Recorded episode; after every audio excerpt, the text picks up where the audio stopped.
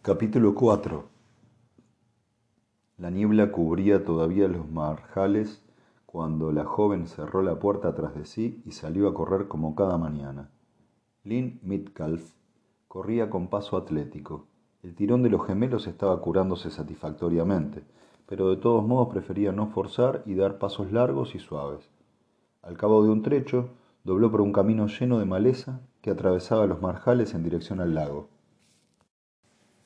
Los tallos de hierba, todavía húmeda y fría por el rocío, le rozaban las piernas al correr. Respiró hondo, recreándose en la sensación. Fuera o no lunes por la mañana, no se le ocurría una manera mejor de empezar una nueva semana.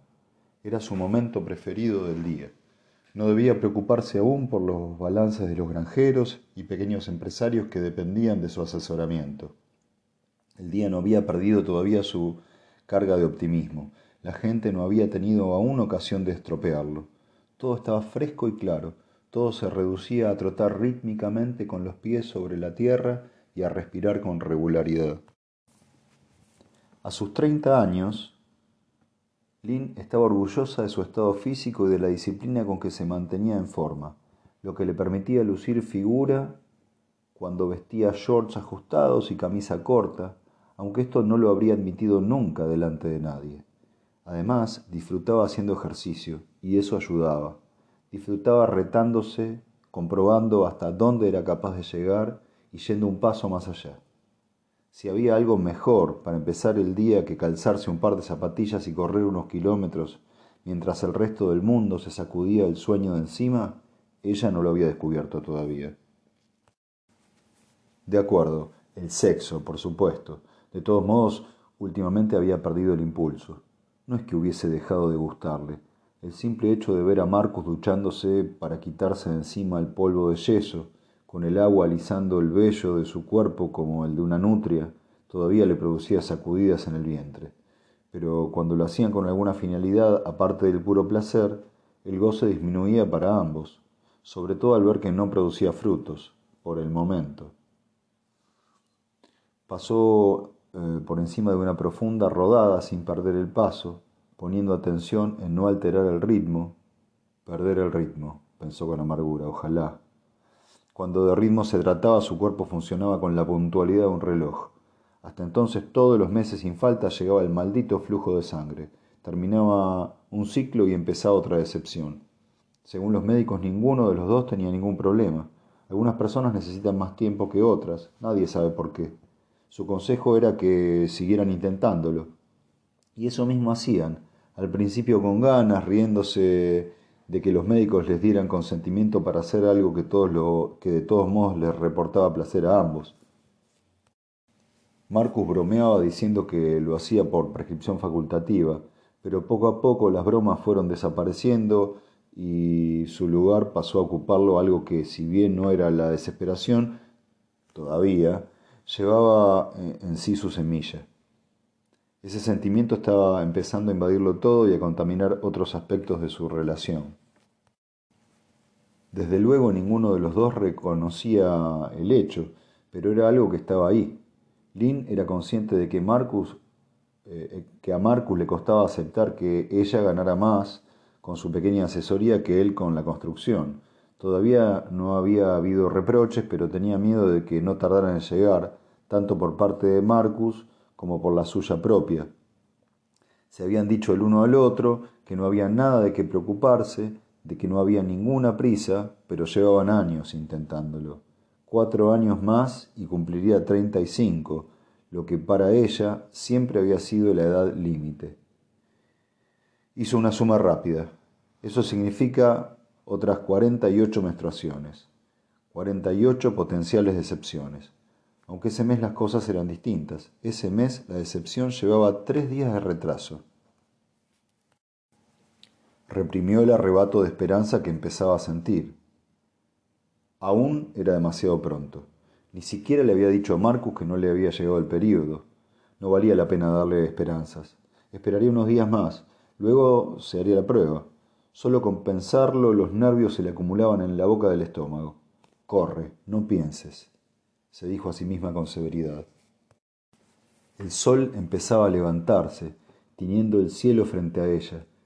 El camino pasaba junto a un terraplén y atravesaba unos cañaverales en dirección a una oscura arboleda.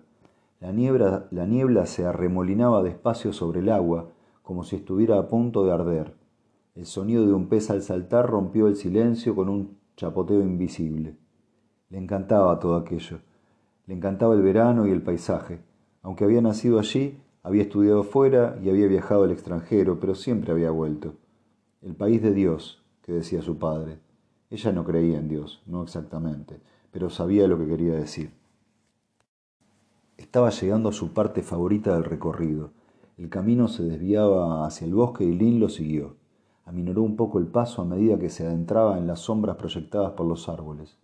Con tan poca luz no era difícil tropezar con una raíz. La lesión de la pierna se había debido a uno de esos traspiés y se había pasado casi dos meses sin poder correr. El sol bajo empezaba a atravesar la oscuridad, convirtiendo la bóveda de hojas en una reluciente celosía.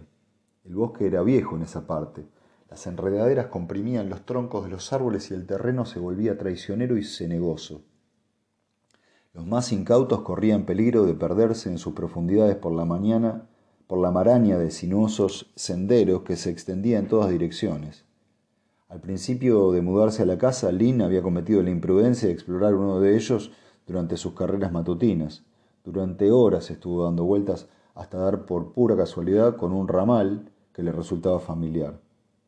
Al volver por fin a casa, había encontrado a Marcus hecho un manojo de nervios. Amén bastante enfadado. Desde entonces entraba y salía siempre por el mismo camino.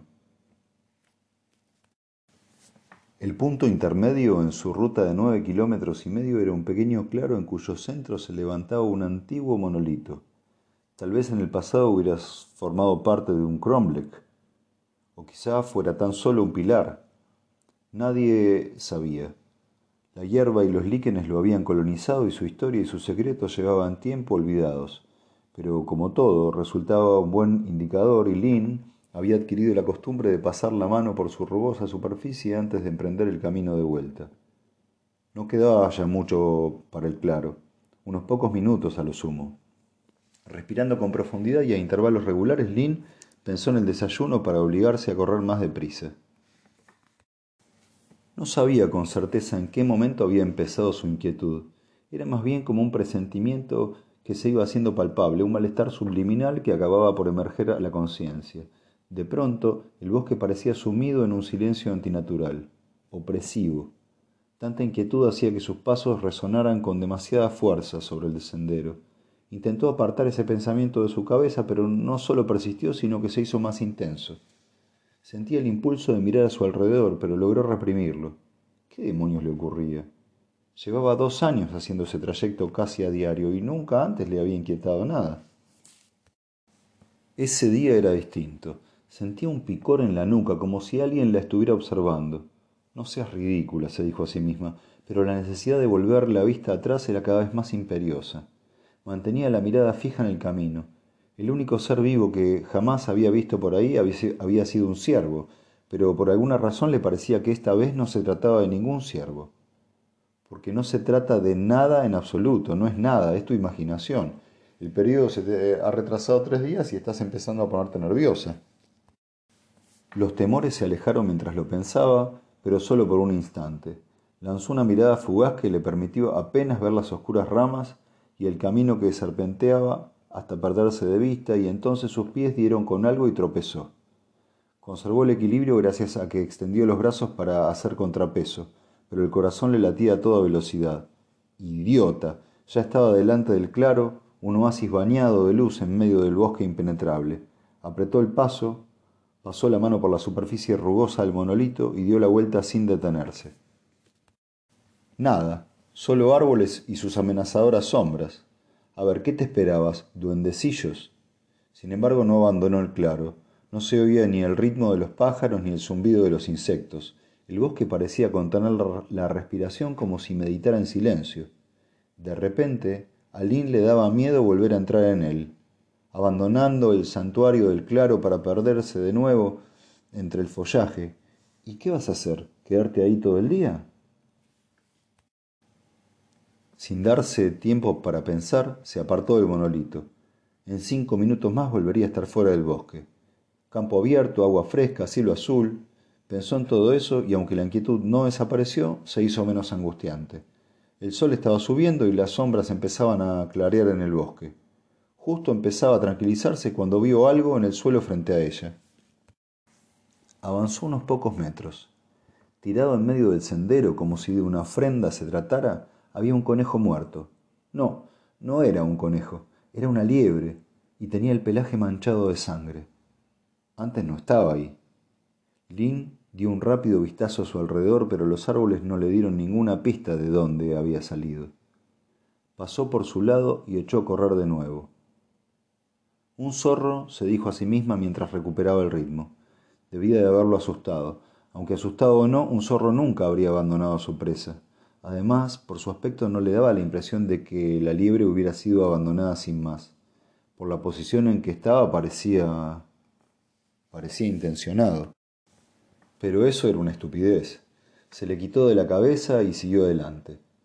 Pronto estuvo fuera del bosque, en campo abierto y frente al lago. La inquietud que había sentido momentos antes disminuida a cada zancada. A la luz del día todo aquello se le antojaba absurdo, vergonzoso incluso. Más tarde su marido Marcus recordaría que estaba escuchando las noticias en la radio cuando ella entró a casa. Mientras ponía el pan en la tostadora y cortaba un, plátano a rodajas, le dijo a Lynn que habían encontrado un cuerpo a pocos kilómetros. Ya entonces debió de parecerle que había alguna conexión, porque a continuación ella le explicó lo de la liebre muerta. Inmediatamente después se echó a reír del miedo que había pasado.